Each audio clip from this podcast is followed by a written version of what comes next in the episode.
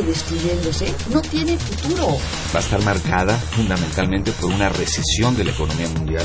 Yo hablo del autoritarismo hasta nuestros días. Radio UNAM. Radio UNAM. Y la Facultad de Ciencias Políticas y Sociales presentan Tiempo de análisis. Me parece que tienen que darnos ya respuestas concretas. No se puede echar a andar la reforma electoral tal y como está planteada. Tenemos que seguir luchando por defender la libertad de expresión. Un espacio radiofónico donde con tu voz construyes el debate. Tiempo de análisis. Tiempo de análisis.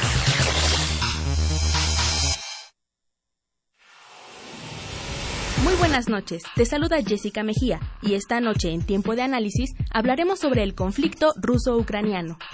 Ucrania es un país que se caracteriza por su importancia como productor de granos, además de sus reservas y ductos de gas, su industria automotriz y aeronáutica y en lo militar cuenta con el segundo ejército más grande de Europa.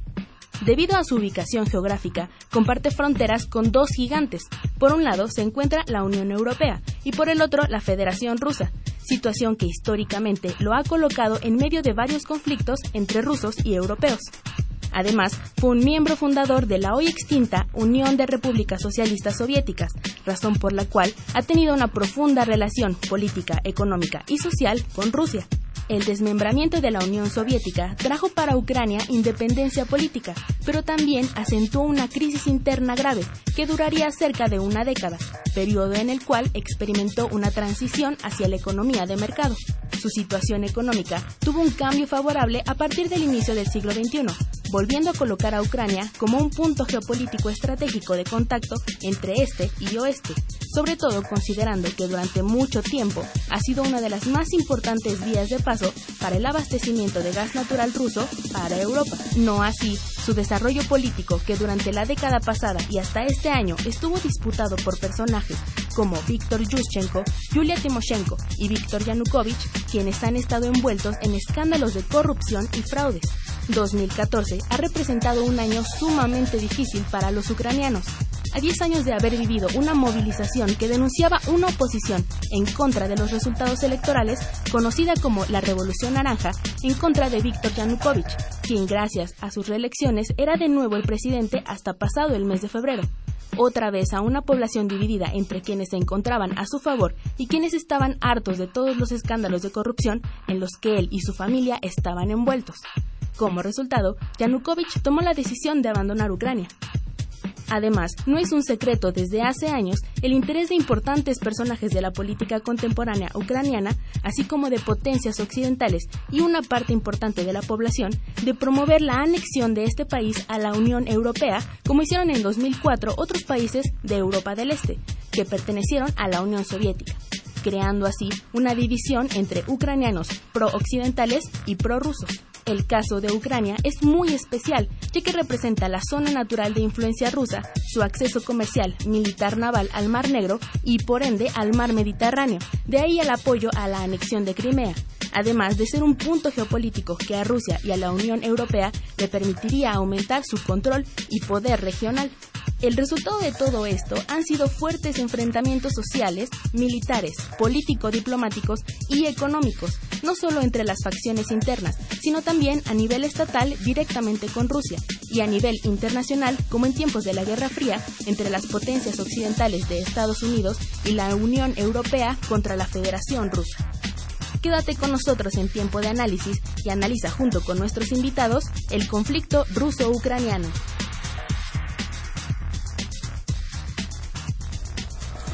Muy buenas noches. Les saluda Carlos Correa. Esto es Tiempo de Análisis, programa radiofónico de la Facultad de Ciencias Políticas y Sociales. Estamos transmitiendo en vivo a través del 860 de AM y vía internet en www.radiounam.unam.mx.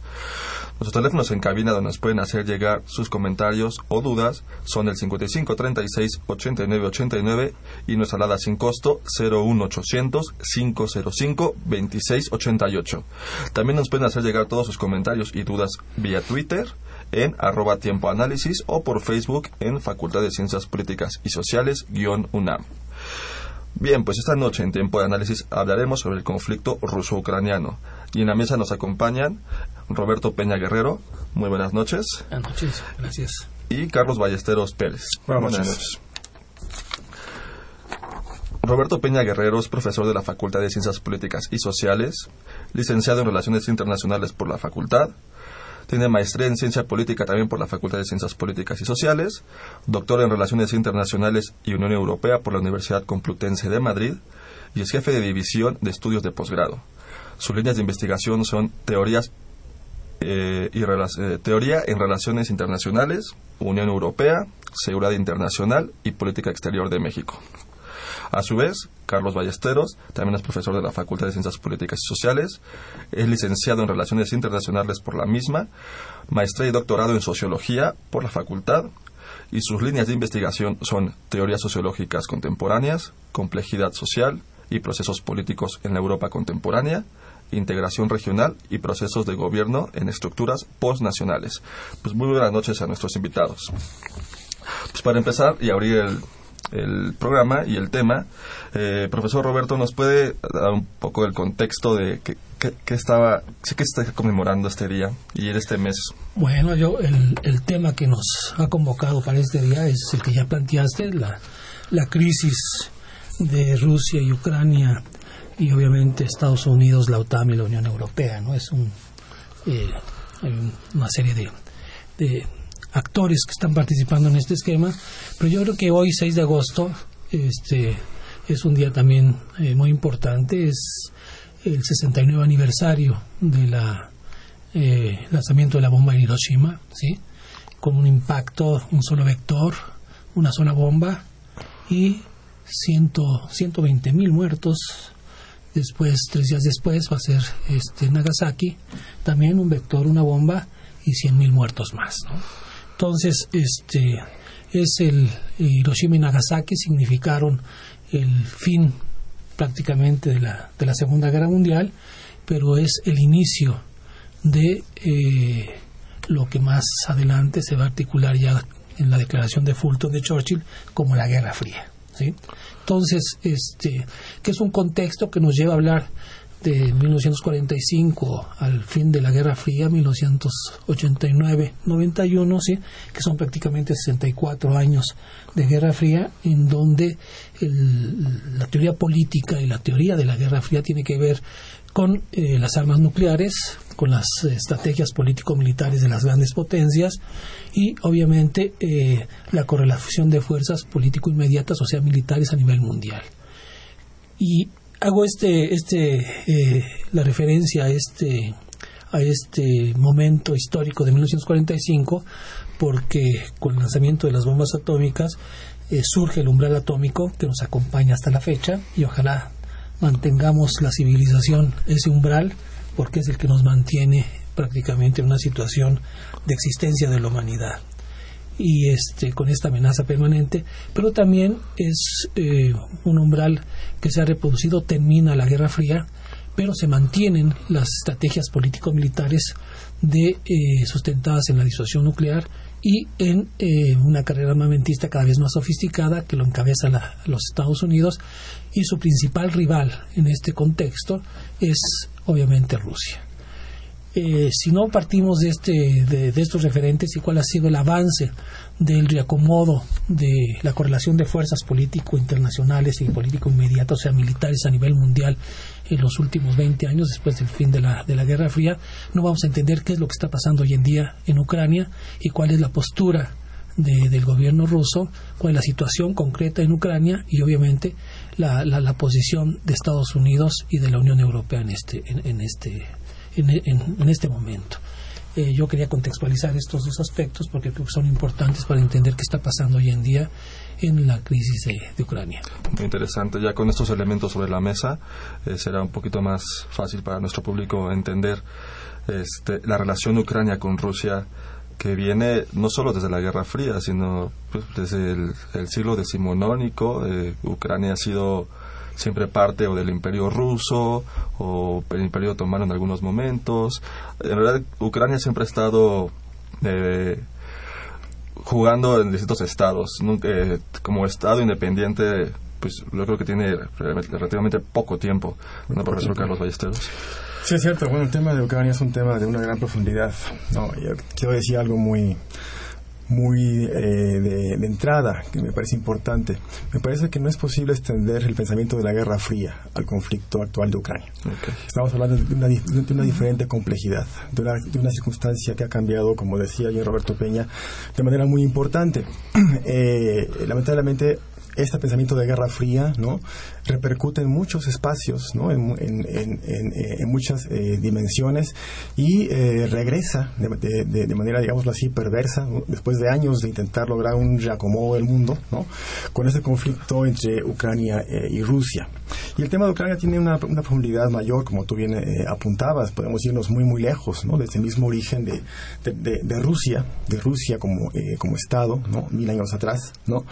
y observar cómo, pues, Ucrania, no, Ucrania, no, la, Ucrania que conocemos actualmente, sino Kiev, Kiev, el Rus de Kiev, ¿no? es el origen de Rusia. Y en mucho, eh, eh, por esta razón, Ucrania, digámoslo así, está, está en las referencias principales de la política exterior eh, rusa. ¿no?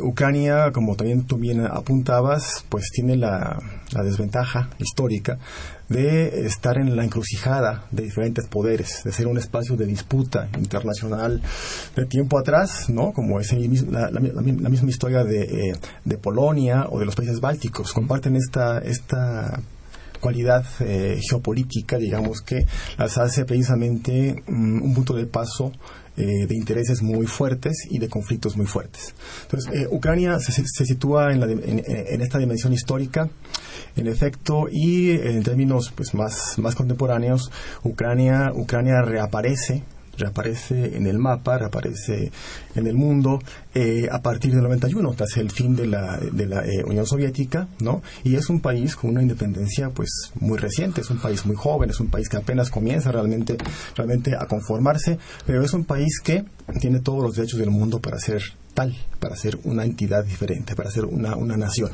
Y es lo que hemos estado viendo precisamente en estos últimos tiempos, esta voluntad de existir de Ucrania, ¿no? Y de definir su orientación, su, eh, su destino, ¿no? Pero con la intervención de poderes mayores. Eh, la intervención de, eh, de manera muy preponderante de Rusia. Rusia ha definido como una, como una de, sus, políticas más importantes en los últimos años, a partir del, del, 2000 hacia adelante, desde el inicio de la era Putin, eh, ha definido como su, prioridad eh, estratégica fundamental lo que llaman ellos, en su lenguaje, digamos, político, el cercano extranjero. Y Ucrania es la piedra angular del cercano extranjero ruso, más ni menos. Es lo que más les importa en términos, en términos geopolíticos. Eh, en mucho por su posición geográfica, también en mucho por sus recursos, eh, sus recursos eh, agrícolas, ¿no? Ucrania era el ganero de, de, la URSS, ni más ni menos, ¿no? Eh, también era, era de las principales, digamos, posiciones de fuerza de la, de la Unión, Unión Soviética al contar con el ejército más grande, ¿no? en el contexto de, de, de, esta época. Eh, y eh, también por eh, tener la segunda fuerza nuclear más importante. ¿No? Como todos sabemos, por fortuna, ya ese riesgo nuclear no está presente en Ucrania. Sería catastrófico que, que, que, hubiera ahí vectores nucleares. Pero, de todas maneras, sigue siendo un punto fundamental de interés para Rusia. Y Rusia ha intervenido de manera muy consistente en la, en la política ucraniana, de manera muy notable a partir de 2004, ¿no? Precisamente con, pues, un eh, esfuerzo político por influir en las elecciones eh, eh, presidenciales, ¿no? y impulsar a, a Yanukovych como, como digamos el, el, político que representaba los intereses eh, de Rusia no frente a Yushchenko. Finalmente como sabemos en 2004 se da la revolución naranja no y, y no queda en el poder no, no queda en, el poder Yanukovych eh, toma el poder Viktor Yushchenko, ¿no? Y ahí se, se, se, se desencadena una, una coyuntura política muy importante en la que, insisto, Rusia tiene un papel fundamental. Muy interesante. Eh, profesor Roberto Peña, como mencionaba el profesor Ballesteros, en el 2004 eh, políticamente se volca y gana la presidencia Víctor eh, Yushchenko. Este, pero antes de eso habían sido eh, gobiernos prorrusos. Este, fue el momento en el 2004 donde se hace un corte y, y ¿qué, qué, qué, ¿Qué importancia le dio Rusia a este, gran momento? Yo creo que Carlos Ballesteros ha señalado unas cuestiones importantísimas para entender la trascendencia de Ucrania en su proyecto de, consolidación de su Estado-nación, en su proyecto de autonomía en relación con Rusia. ¿sí? Eh, bueno, aquí lo que, lo que está sucediendo en términos de eh, eh, hacia dónde hacia dónde proyectar el proyecto el, proyecto de Ucrania es ir midiendo las distancias en relación con, con, Rusia. Sin embargo, para Rusia es vital el posicionamiento y la influencia que debe tener sobre Ucrania, no solamente por, por este, su principal pues, base naval en Sebastopol, en Crimea, y el estatus que tiene Sebastopol en el propio contexto de la, política y el régimen ucraniano. Por cierto, van a tener el control del puerto hasta el 2042. Sí, es un tratado que tienen ahí y un estatus especial que tiene. Ya lo tienen por completo Pero todos esos elementos que acaba de señalar, ya Demóstenes señalaba en la, en, la Grecia clásica, eh, haciendo referencia de esta zona de Ucrania, ¿sí? Eh, el, granero de Europa, eh, la importancia, en fin, este que ha tenido históricamente. Pero, como bien señalan, el proceso de consolidación desde que surge la Unión Soviética, ¿sí? el fin de la, de la Primera Guerra Mundial, cómo se articula este, eh, la República Socialista de Ucrania en el esquema de la Unión Soviética y la importancia que tienen los ucranianos en todo el desarrollo histórico de la Unión Soviética. Hay que recordar que eh, el sucesor de Khrushchev en 1964 fue Brezhnev, que fue el líder más importante eh, de hasta 82, 18 años se fue y el ucraniano. Y esto, todo esto tiene que ver con las políticas eh, de proyectos de inversión de la propia Unión Soviética, donde Ucrania es un referente importantísimo para el propio desarrollo histórico de la Unión Soviética. Obviamente, cuando viene el colapso de, de, la Unión Soviética eh, y la distribución de los poderes en términos de lo que existía en cuanto a silos ante ejército, este, silos nucleares, emplazamientos de armas atómicas, pues era obviamente Rusia, Bielorrusia y Ucrania. Pero se da la negociación, Ucrania y Bielorrusia entregan prácticamente todo, pero Rusia mantiene prácticamente toda la capacidad de los, de los arsenales nucleares de la Unión Soviética. ¿sí? Viene el proceso de, Brezhnev y ahí hay una etapa, este, eh, de, de, Yeltsin, que es un proceso de, de, pérdida de poder y de presencia de Rusia y cuando inicia la, era Putin, como bien señalaba Carlos Ballesteros, bueno, pues se inicia prácticamente una recuperación, un reposicionamiento del proyecto de Rusia en la correlación de fuerzas regionales y también a nivel mundial. ¿Qué está pasando con Ucrania? Del de, 91, ¿sí? Al, 2000, al 2004 y al 2014 que estamos hoy en día sí obviamente que estos estos eh, eh, años eh, pues el reacomodo de las fuerzas políticas hacia adentro de, de, Ucrania llevan a reformular la constitución en 96 una constitución semipresidencialista pero en el si no recuerdo mal en el 2012 Yukonovich sí hace una reforma a la Constitución y hace una concentración de poderes en el presidente. O sea, se hace más presidencialista el, régimen político. Y obviamente a la oposición eso y a la sociedad ucraniana empiezan a ver que hay una tendencia muy clara en relación a una concentración de poder en el presidente, el autoritarismo, la corrupción y todos los problemas que, que, que, ya conocemos que prevalecían en, en Ucrania. Esta es la parte interna, ¿sí? Y obviamente el reacomodo y lo que sucedió con la con eh, y lo que está sucediendo hoy en día y lo que sucedió a partir de febrero de este año sí con, con eh, el parlamento ucraniano que prácticamente este es un la decisión para lanzar elecciones en mayo, la destitución del presidente y esta, esta inestabilidad que se está dando. ¿no? Pero ¿qué ha pasado en términos de eh, los últimos tres, cuatro años en relación con eh, el conflicto que se lo atribuyen en gran medida el conflicto de Ucrania en relación a la postura de si el gobierno ucraniano se, se inclinaba más hacia Rusia o se inclinaba más hacia la cobertura de la Unión Europea. ¿no? Yo creo que este es uno de los aspectos que, que se ha manejado más en los medios, que el conflicto se deriva de, cambios en, en, las posiciones, en las decisiones de gobierno, aquellos ucranianos que quieren que Ucrania se vincule más hacia la Unión Europea y, este, y aquellos que quieren que siga manteniendo una presencia Rusia en, en, el, en el Estado. ¿Cuál es la posición de Rusia? ¿Cuál es la posición de la, de, la Unión Europea en este caso? Y obviamente la presencia de Estados Unidos que está flotando ahí. Yo en este momento lo dejaría ahí porque quisiera entrar en otro, en otro momento a ver cómo se da la correlación, eh, la presencia de Estados Unidos y la OTAN en este contexto, ¿sí? Y cuál ha sido la respuesta de Rusia en relación a esta, a, esta situación de los últimos años. Claro, muy, importante porque, por un lado, eh, hemos visto, o, se, vio, este, que con, el gobierno de Yanukovych, eh, que era, tendía a estar más hacia, la, eh, hacia las relaciones con la Unión Europea, el gobierno de Rusia comenzó a a, ingerir de manera económica, subiendo precios en el gas y, poniéndole de cierta manera ciertos castigos al gobierno ucraniano por, por dejar de lado ese, esas políticas prorrusas. Y también creo que es importante mencionar que, que, Ucrania tiene una población, la población rusa más grande fuera de Rusia. Por eso quizá ahí se puede entender un poco que haya una comunidad ucraniana prorrusa tan fuerte tan grande. Este, ¿Se puede entender eh, a Rusia como una superpotencia, ahorita que hablaban de que ya Putin quiere retomar nuevamente estas políticas hacia con Europa y posicionarse geopolíticamente como, una potencia, ¿Rusia se puede entender como una, una, una, una potencia sin Ucrania? Sí, sí lo es, pero es una potencia diferente a lo que era la URSS.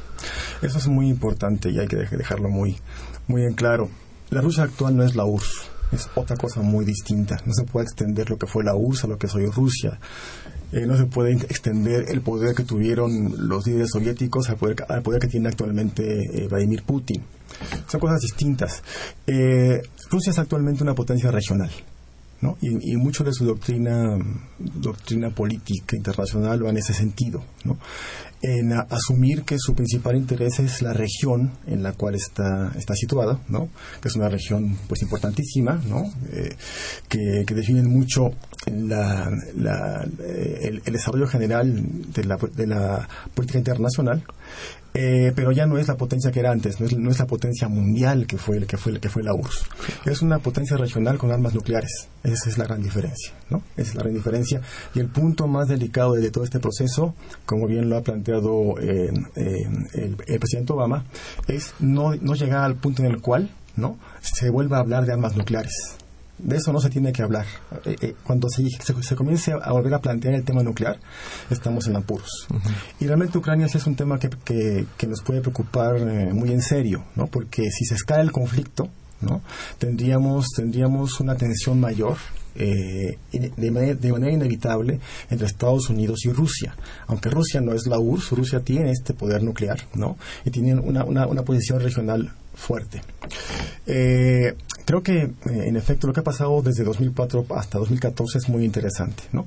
Un gobierno ucraniano muy inestable, ¿no? muy inestable, con intervenciones muy marcadas por parte de Rusia y también con compromisos que fue asumiendo, eh, asumiendo con la Unión, Unión, Europea ¿no? y una división de la opinión pública y de, de, las fuerzas políticas ¿no? entre la Unión Europea y Rusia. Eh, lo cierto es que el movimiento contra, eh, contra el gobierno ucraniano de Yanukovych fue un movimiento que eh, básicamente se orientó a apoyar la relación entre Ucrania y la, y la Unión, Europea algo muy comprensible, ¿no? Realmente, pues, la, presencia de Rusia en Ucrania no es una rata memoria, ¿no? Entonces creo que hay, que entender esta, esta posición pro, europea del llamado movimiento Euromaidan, precisamente, ¿no? Que fue un movimiento que se extendió muy rápidamente y que llegó hasta el punto de lograr realmente desplazar eh, del poder a eh, la figura presidencial más cercana a los intereses de Rusia. Bien, pues aquí tenemos que hacer una, una pausa. Este, continuamos con nuestro, nuestro tema. Eh, vamos a escuchar una cápsula eh, que es una entrevista sobre el conflicto en Ucrania y eh, la entrevista es con Rolando Dromundo. nos escuchan y pues comentar un poquito la situación de lo que está pasando en Ucrania, una situación bastante compleja en este país que el nombre quiere decir tierra de frontera y es precisamente esta tierra de frontera que a lo largo de los años ha sido objetivo de, del interés de varios países, varias culturas, varios imperios. Ucrania ha sido invadido por los mongoles, ha sido invadido por los tártaros, por los otomanes, por los rusos, por los polacos, por los lituanos, por los suecos, por alemanes, nada más por mencionar una parte de todos aquellos que se han interesado en control de este territorio y que nuevamente vuelve a ser el objetivo de una lucha geopolítica entre tres actores. Dos, principalmente, por un lado, Estados Unidos, que desde hace muchos años ha tenido la intención de, de que Ucrania sea parte de la OTAN, sin embargo, bueno, a través de varios años no, lo han podido. ¿Por qué? Porque ha habido una resistencia importante de la población en este sentido. Por otro lado, la Unión Europea que está tratando de crear una zona colchón entre la Unión Europea y Rusia, una zona colchón que incluye un tratado de asociación con Moldavia, Georgia y Ucrania, que precisamente sirva para tener estos países un poco como, como eh, moldeando o controlando un poco la, la, situación con, con, Rusia y tratarlos de sacar de la órbita de interés ruso. Y por otro lado, el interés de los rusos de incluir a Ucrania, un, eh, un objetivo que se ve cada vez más lejano, de que Ucrania fuera algún día parte de la Unión Euroasiática que ya se encuentra formada con con Bielorrusia y Kazajistán y a la cual se incorporará Armenia y probablemente también en un futuro no lejano Kirguistán y Tayikistán. En este sentido, todo esto se suma la incapacidad de, los ucranianos de haber podido construir un Estado en 23 años después de la caída de la Unión Soviética. Ha sido bastante complejo porque es un país dividido étnica y lingüísticamente, casi la mitad de la población parla ruso como lengua materna, la otra, la otra mitad parla ucraniano, hay también minorías húngaras, minorías rumanas y, minorías de gitanos y minorías tártaras. Todo esto se suma a crear una multietnicidad que por supuesto cuando surgen en algún sector tendencias etnonacionalistas, pues por supuesto generan inmediatamente la animadversión de los otros grupos étnicos que se encuentran en este territorio. En este sentido, se suma también el actor que son los oligarcas, gente que amasó gran fortuna en 5 o 10 años después de la caída de la Unión Soviética y que actualmente los principales oligarcas del país controlan el 85% del Producto Interno Bruto de, Ucrania y que por supuesto son, eh, tienen la capacidad de adaptarse, de camuflajear eh, esta, eh, la, preferencia política. Cuando, cuando iniciaron cuando iniciaron las protestas en el mes de octubre, precisamente protestas que eran contra el gobierno de Yanukovych, parecía que era, bueno, precisamente contra eh, de oligarcas en el poder que se encontraban. Sin embargo, poco a poco todos estos oligarcas fueron cambiando, fueron cambiando de posición y actualmente, pues todos ellos están sosteniendo el actual gobierno. Hay que recordar que eh, el presidente, el actual presidente Poroshenko era también conocido como el rey del chocolate, era también un oligarca, también de estos que generó su fortuna en unos cuantos años, sin embargo, él siempre tomó una postura filo occidental. ¿Qué pasa eh, hablando específicamente de la situación en el Donbass? Que bueno, es una situación de mayoría rusófona que por supuesto no le dan legitimidad al, al gobierno actual, que es un gobierno filo occidental, pero además un gobierno que tiene un importante apoyo de la parte de, grupos de extrema derecha que también se incorporaron al gobierno y que por supuesto esto ha generado animadversión de todas las minorías rusófonas que se encuentran en el país. Entonces, todo esto sumado al interés geopolítico de los rusos y el hecho que los rusos no quieren en lo absoluto perder Ucrania como una zona estratégica, como una zona de su interés, pues ha generado también eh, que el conflicto se esté alargando, ¿no?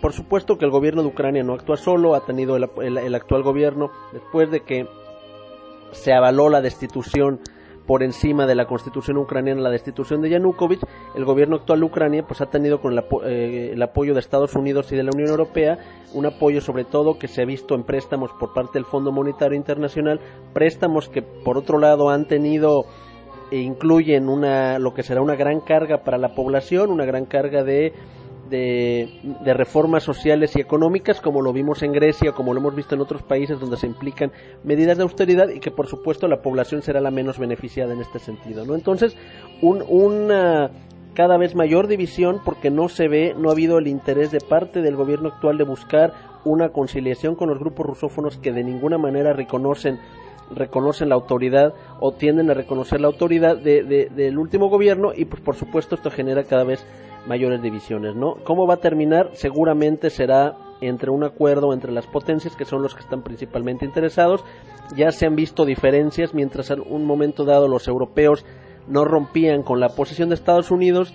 Ya últimamente, tímidamente, Angela Merkel parece que está negociando con Vladimir Putin una salida que pueda ser de común acuerdo para los dos, más allá de la propuesta de Estados Unidos, que en este sentido Estados Unidos ha venido impulsando el actuar del gobierno de Poroshenko, que precisamente va encaminado a a seguir atacando a los rebeldes, pero atacando eh, eh, en una situación, en una guerra civil que cada vez es más prolongada y que por supuesto ha afectado a una gran parte de la población, porque una, o sea, es una guerra civil en la cual el ejército ha bombardeado, ha bombardeado zonas civiles, ha atacado edificios y por supuesto ha habido un gran número de refugiados del cual se, parla, eh, se habla poquísimo en la, en la prensa occidental de refugiados que han tenido que irse a Rusia. Entonces, ¿Cómo va a terminar esto? No se sabe aún, pero sin embargo los próximos días seguramente serán muy importantes para definir para definir qué rumbo va tomando esto.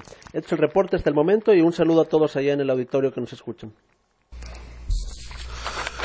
Bien, pues estamos de vuelta aquí en tiempo de análisis. Les recuerdo nuestros teléfonos en cabina que son el 55 36 89 89 y nuestra alada sin costo 01800 505 2688. Ahí nos pueden hacer llegar todas sus dudas o comentarios. También en redes sociales nos pueden encontrar en Twitter arroba tiempo análisis y en Facebook Facultad de Ciencias Políticas y Sociales guion UNAM. Bien, pues continuamos con el tema del conflicto ruso-ucraniano. Eh, antes de irnos al corte hablábamos de una sociedad dividida este, y precisamente de hecho la cápsula menciona un poco que Ucrania está constituido por varios grupos étnicos y que en este tipo de conflictos suele ser hasta común que comiencen a, dividirse las sociedades. Eh, quería simplemente mencionar un dato. Eh, Víctor Yanukovych, que en febrero se refugió en, en Rusia, este, él tiene un fuerte apoyo en la Ucrania oriental. Este, su, su, bastión en este sentido es la región de Kharkov, eh, no sé si lo estoy pronunciando bien, Kharkov, que es donde se encuentran eh, gran parte de las fábricas armamentistas de, de, Ucrania y también tienen una fuerte fuerza en, en Crimea, que en Crimea es donde particularmente se encuentran actualmente las tropas rusas este, y donde está como, como el punto de conflicto más tenso, eh, quiero pensar. Este, ya hablando de esto del conflicto militar donde Rusia ya invadió Crimea, o no sé si llamarlo como si invadió Crimea, pero se encuentra, se encuentran sus... Se anexionó Crimea eh, tuvo, eh, pues pasó por, por eh, bueno, le preguntó a su sociedad si quería realmente anexarse a Rusia y al parecer creo que fue como el 70% que la población dijo, dijo que sí. Ucrania, ¿cómo, ¿cómo ha tomado esto, profesor? claro que Roberto Peña. El gobierno de Ucrania no va a aceptar nunca una decisión ¿no? de, un territorio, aunque lo tenga bajo eh, un acuerdo con, con Rusia en la ocupación de Sebastopol, en fin, ¿no? del puerto y la flota rusa, rusa en el Mar Negro, que es la más importante del, Mediterráneo. Yo sí quiero hacer una acotación, así como, como Carlos Ballesteros ha señalado que esto no es, no lo podemos analizar desde el contexto de la Guerra Fría, es otra cosa, ¿sí? Que Rusia hoy en día no es la Unión Soviética. También yo quisiera acotar que, que, que Ucrania nunca ha sido, y bueno, no ha sido en el contexto de, eh, de la situación de los países de Europa del Este, ¿sí?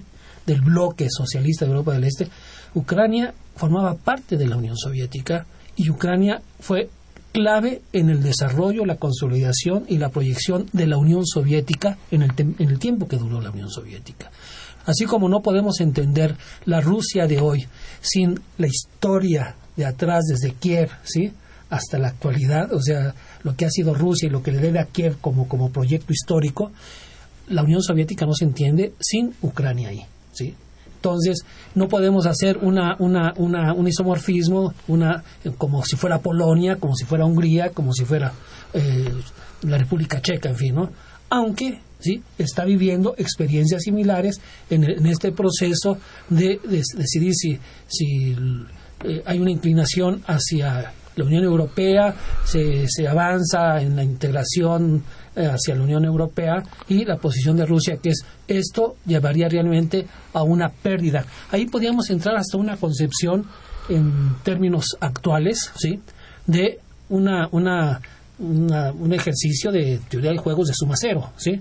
En donde Rusia no va a aceptar en ningún momento, y menos con el reposicionamiento que ha tenido Rusia desde la era Putin, de que Ucrania caiga en la esfera de influencia de la OTAN como tal, ¿sí? y obviamente de los Estados Unidos. Y aquí la Unión Europea juega un papel de apoyo logístico a las iniciativas de Estados Unidos. Yo aquí lo contextualizaría en términos de eh, lo que significa Ucrania, en términos de la nueva correlación de fuerzas militares ¿sí? a nivel regional. Eh, ¿Qué ha pasado con Ucrania? Ucrania ha sido tratada de incorporar a la OTAN, Rusia se ha opuesto determinantemente, pero ¿cómo ha concebido a Ucrania ¿sí? Eh, este, eh, la estrategia de los Estados Unidos en relación a su iniciativa de defensa antimisil. ¿sí? Y que esto viene a llegar a su punto más alto en el momento de que en el 2012 ¿sí? Ucrania eh, y las fuerzas de la OTAN llevan un ejercicio este, militar. Hay un desplazamiento del USS Monterrey de, de la flota norteamericana en Crimea. ¿sí? O sea, enfrente de, de, la base naval de, Rusia. Entonces, obviamente que la respuesta de, Rusia es muy directa, es eh, eh, y bueno, todos los, los, los, fenómenos que han ido distanciando a los Estados Unidos y a la Unión Soviética, ah, perdón, perdón, y a Rusia, ¿no? En el sentido, yo creo que es muy importante eh, desde el momento que Rusia acoge a este a Snowden, ¿sí? que es un punto también muy álgido, pero tiene que ver con todo este esquema de el reposicionamiento y las negociaciones y la confrontación. Ya lo vimos en el caso de Siria, ¿sí? ¿Cuál fue la posición de Putin en relación con la escalada que quería promover el gobierno de Obama cuando no tuvo el apoyo de, Gran Bretaña, ¿sí? De Cameron y del Parlamento inglés? Este, se tiene que retractar esta iniciativa de Obama, pero es un juego geopolítico de toda esta región en donde está involucrado prácticamente el posicionamiento de Rusia en relación con, vamos a decir, su, su, espacio inmediato geopolítico, donde ahí no va a haber, desde mi postura, así, una, una, una situación de retracción de Rusia con respecto a Ucrania. Ahí es un, va a ser un estado motivo, sí, de mucho, de mucha confrontación. Sí, bueno, este, hay que recordar la frase de, de, de Putin, ¿no? Eh, la frase de Putin sobre que eh, la fragmentación de la URSS fue una gran catástrofe histórica. ¿no? Eh, y desde, desde, el punto de vista de Vladimir Putin, ¿no? un, pues un exagente de la KGB, ¿no? totalmente vinculado a un esquema de pensamiento muy, muy rígido, ¿no? pues es leído así, o sea, realmente el fin de la URSS como una gran catástrofe. ¿no? Pero es la historia, ya se dio esa catástrofe, ya pasó, ya ocurrió. Ahí están diferentes países que han, que han, emergido de lo que fue el antiguo imperio soviético. Y creo que en el fondo de todo esto, realmente el tema que late en, este, en esta historia es el del imperio, ¿no? Eh, Rusia como, una, como un Estado que se construyó en términos imperiales. Y cómo la URSS hereda esta trayectoria imperial de Rusia, precisamente, y cómo ahora Vladimir Putin a, está, digamos, también retomando esa trayectoria imperial. Es decir, el eh, hacer todos los esfuerzos necesarios para que el cercano extranjero, como lo llaman ellos, se reintegre a Rusia. Bueno, esto quizás es una, una mala lectura de la, eh, de la historia. ¿no? Veo muy, muy, muy difícil que haya una reversión, ¿no? una, una reconstrucción del imperio soviético, de lo que fue el espacio del, del eh, imperio soviético, ¿no? toda vez que realmente esta, esta, este, este sismo histórico que, que, fue el fin de, el fin, eh, el fin de, eh, eh, de, la URSS, pues llevó a la construcción de, nuevos estados que están realmente pues pugnando por su independencia. Y Ucrania es uno de ellos. Ucrania está pugnando por su independencia, ¿no? Una, una, un, país muy joven, un país con una, independencia muy reciente, ¿no? Eh, que, pues históricamente, ¿no? Ha elegido una, eh, una eh, opción autónoma, ¿no? Entonces, ahí está esta, esta disputa, esta disputa actualmente por Ucrania, ¿no? En efecto, hay que, hay que reconocer que desde Occidente, ¿no? Se, han hecho esfuerzos para atraer a Ucrania hacia el núcleo, núcleo europeo, ¿no? Y Rusia lo ha impedido a, casi a, cualquier precio, ¿no? Y ahí vemos como, como consecuencia precisamente este movimiento para anexarse Crimea, ¿no? Se anexa Crimea, eh, pero que quizá, quizá en esta mala lectura de la historia, al anexarse Crimea, pierde Ucrania, ¿no? Proyecta Ucrania hacia Europa. El terror, el terror a una invasión rusa es mayor, no es cualquier cosa.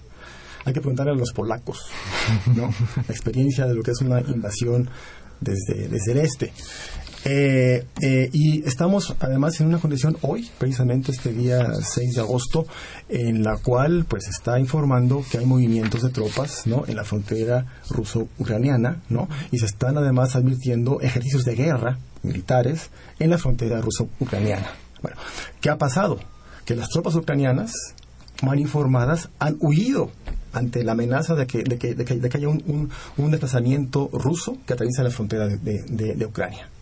El poder militar ruso es muy importante. ¿no? Y bueno, eh, es importante por número de efectivos, el ejército ruso es un ejército muy, eh, muy grande, eh, y también por capacidad de fuego, ¿no? por, el, material bélico del que disponen. ¿no? La prueba está en el, pues el lamentable lamentable incidente, ¿no? Que pues llevó a la muerte de los pasajeros eh, de la aeronave de Malaysian eh, eh, Airlines, ¿no? El MH17. ¿no? que pues es parte de, digamos, de, los daños colaterales de este conflicto entre Rusia y Ucrania y que ha dado un giro muy importante a toda la historia reciente de esta relación entre Rusia, la Unión Europea y Estados Unidos. Estamos viendo que actualmente ya hay sanciones en serio contra Rusia. ¿no? y que Putin ve que su margen de movimiento se estrecha de, manera muy importante. Creo que Putin se equivocó. Bien, pues este, tenemos que hacer un corte y vamos a continuar con nuestro tema. Eh, vamos a escuchar Políticas Invita. Políticas Invita. Conoce las actividades académicas y culturales de nuestra facultad. Cine, seminarios, conferencias, exposiciones, coloquios.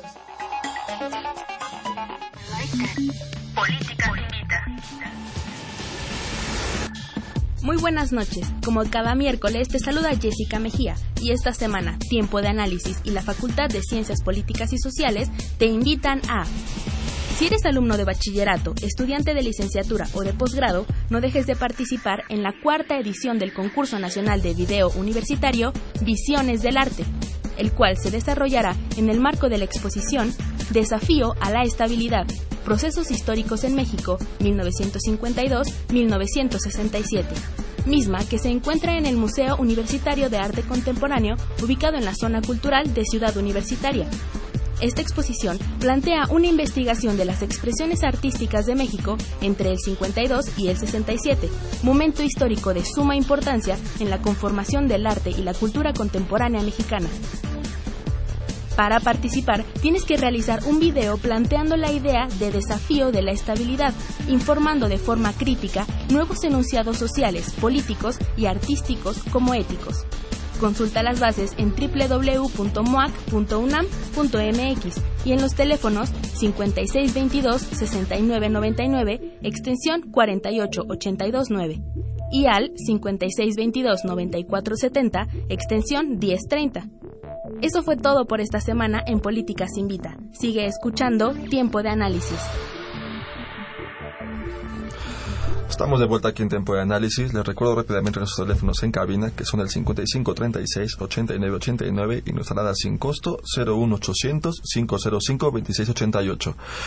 También nos encuentran en redes sociales, en Twitter arroba tiempo análisis y en Facebook Facultad de Ciencias Políticas y Sociales guion UNAM. Pues continuamos con nuestro tema del conflicto ruso-ucraniano, no sin antes eh, leer una llamada del público. Nos, nos habla Verónica González y nos comenta, seguramente al igual que está sucediendo en Palestina, este conflicto está siendo muy promovido y apoyado por Estados Unidos.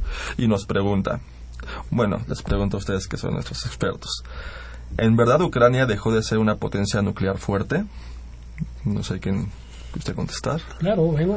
Roberto Peña. Eh, cuando, cuando se colapsa la Unión Soviética y surgen estos 15 nuevos estados de, eh, de lo que era la Unión Soviética. Obviamente Bielorrusia y Ucrania eran claves eh, por el emplazamiento de silos, de ingenios balísticos, de armas nucleares, ¿sí? En esos dos países y el número de, de, personal en el ejército este, eh, soviético, que gran parte lo tenía, era, son ucranianos, ¿no? Y, en fin, se hacen las negociaciones, prácticamente Rusia concentra todo eh, estos, se, se pues prácticamente todos estos, este armamento, ¿sí? Este, es transferido a, Rusia, eh, se, se, limpia prácticamente de armas nucleares Rusia, este, Ucrania, y Bielorrusia. No es una potencia nuclear, no forma parte del club nuclear Ucrania, ¿sí?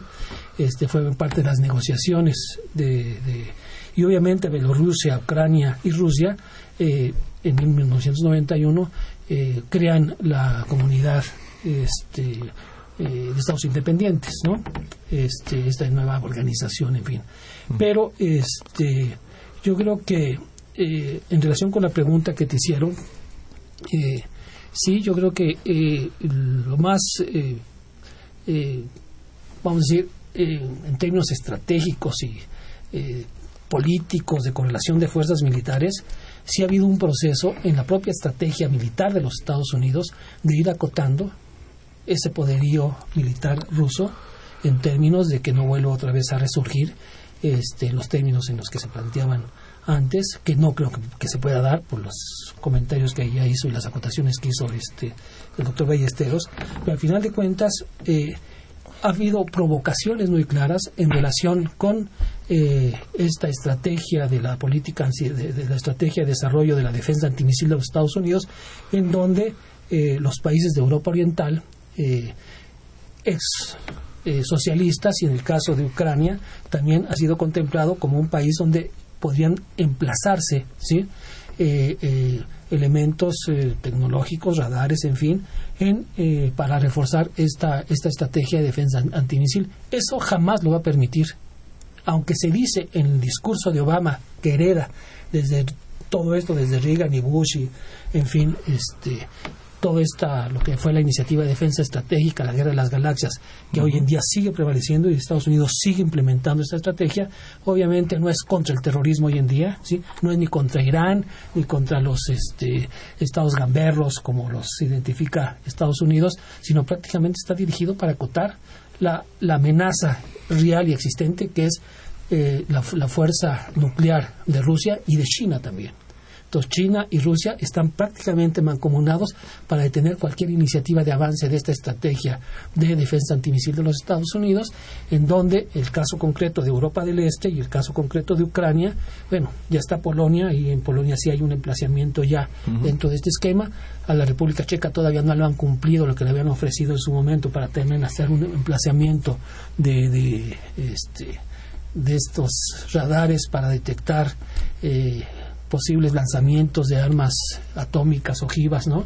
Este, y obviamente Ucrania está ahí. Y en relación con este asunto en concreto, el gobierno ruso ha sido clarísimo. Eso jamás lo van a permitir. Entonces, Obama dijo en su momento que, se, que, no iban a avanzar, que se iba a mantener en stand-by esta situación. Sin embargo, siguen las negociaciones, el posicionamiento para, en términos clásicos, ¿sí? Hacer un, una contención de eh, este eh, de las fuerzas eh, pues de respuesta nuclear que puede tener Rusia hoy en día. Lo mismo que están haciendo también Estados Unidos en, en, Asia con respecto a China. Y el gobierno chino también ha respondido en los mismos términos. Eso no lo van a permitir. Entonces creo que sí hay un cambio en la correlación de fuerzas internacionales un replanteamiento a nivel de estrategias militares muy claras en donde este eh, pues los enemigos potenciales. Si podemos hablar de competencia militar, pues para los Estados Unidos son China y Rusia, ¿no? Este, tenemos otra eh, otra llamada del público, eh, nos, nos llama Aurelio Garza del Estado de México, nos hace cuatro preguntas. ¿Realmente quién está detrás del conflicto? ¿Qué es lo que está en juego? Y bueno, eh, este es para los dos. Eh, ¿Quién podría eh, podrían recomendarnos algunos libros sobre el tema? ¿Y de dónde provienen las etnias que hablan, eh, que habitan el territorio ucraniano? Este, profesor Carlos Ballesteros. Sí, empiezo con las primeras. Sí. Eh, ¿Quién está detrás de todo esto? Bueno, pues ya lo, hemos estado aquí eh, apuntando, apuntando en esta mesa precisamente, ¿no? Son un conjunto de, intereses eh, distintos, ¿no? Está en primer lugar Rusia con su política, su política de, de reintegración de su espacio regional, ¿no? Eh, está la Unión, Europea, ¿no? También como una como un núcleo de poder de poder eh, que no está definido como un poder militar, sino como un, poder civil y por tanto su, su política es de poder suave, es decir, de, de acuerdos comerciales, pero con el interés de de tener, eh, de, tener eh, un papel eh, en un espacio problemático como es el de Ucrania por la, por la vía comercial. Y, por supuesto, hay que tomar en cuenta el papel de Estados Unidos. ¿Qué papel juega Estados Unidos? Un papel muy difícil, ¿no? porque también Estados Unidos no es el de antes. Es, un Estados Unidos que también se ha resituado en términos internacionales. ¿no? Estados Unidos, golpeado por la crisis de 2008 hacia adelante, ¿no? se ha reconcentrado en la reconstrucción de su economía va bastante bien al parecer, ¿no? Eh, y esto le, ha restado quizá, digamos, capacidades para poder tener intereses políticos problemáticos.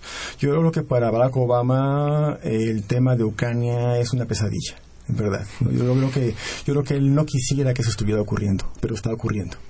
Y, debe tener una, una, posición eh, al respecto. ¿no? Y la posición es apoyar precisamente al gobierno legítimo de Ucrania y eso es lo que ha estado haciendo. Y, ha estado pues eh, eh, también intentando presionar al gobierno de Putin para que deje de intervenir en el este de Ucrania. Ese es el punto actualmente. Entonces están estas dos, dos cuestiones. ¿Qué se juega? ¿Qué hay, qué hay de por medio? De, por medio precisamente está la posición geoestratégica de, eh, eh, eh, de Ucrania. Es una, es, una, es una pieza, una pieza en el ajedrez mundial, precisamente, ¿no? Entre Rusia y Occidente. Pero hay que decir que es, algo muy lamentable que estemos regresando a esta, a esta semántica, ¿no? Esta, a esta narrativa, narrativa del conflicto que estamos observando. Porque hay que recordar que, que el mismo Barack Obama, lo primero que hizo en su, en su, primer gobierno fue plantearle a, Rusia ¿no? un reset, ¿no? un nuevo comienzo en la relación entre Rusia y Estados Unidos. Esa invitación no fue tomada en serio por, eh, eh, eh, por Rusia y creo que tenemos aquí las consecuencias. No sé si quieres. Profesor Roberto Peña. De hecho, nos, nos queda escasos dos minutos. Sí, en relación a las, las últimas preguntas eran... Este, bueno, recomendar unos libros y este, sobre las etnias que habitan. Bueno, sobre las etnias, ya lo había señalado también el doctor Ballesteros, ¿sí? este, realmente Ucrania es un país de eslavos.